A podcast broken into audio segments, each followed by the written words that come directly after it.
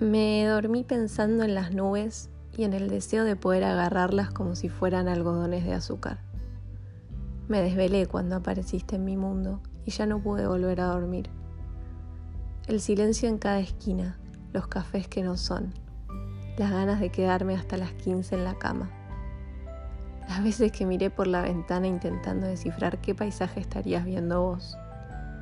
Mi cuarto es un caos hace meses y ya no me asusta una valija en el piso entreabierta que no tiene ganas de ordenarse pronto. ¿A dónde me fui de viaje?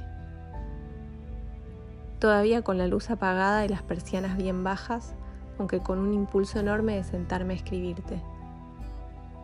¿Qué hora es? Me animo a improvisar unas pocas palabras en mi cuaderno, en la oscuridad total, deseando que para cuando lo vuelva a agarrar continúe entendiendo lo que quiero transmitir. Las llaves abajo del felpudo. Abro la puerta. El perfume característico de mi lugar. Me preparo otro café más. Cierro los ojos. Escucho mi respiración. Los abro. Todo sigue igual. La tele como un murmullo de fondo. Mi alma volando por todo el espacio. Las flores al costado. El pasillo abandonado. Tal vez más tarde quien te dice revise los imanes de la heladera, lea un libro, me descubra un lunar, le ponga play a esa canción que ya sé que quiero escuchar.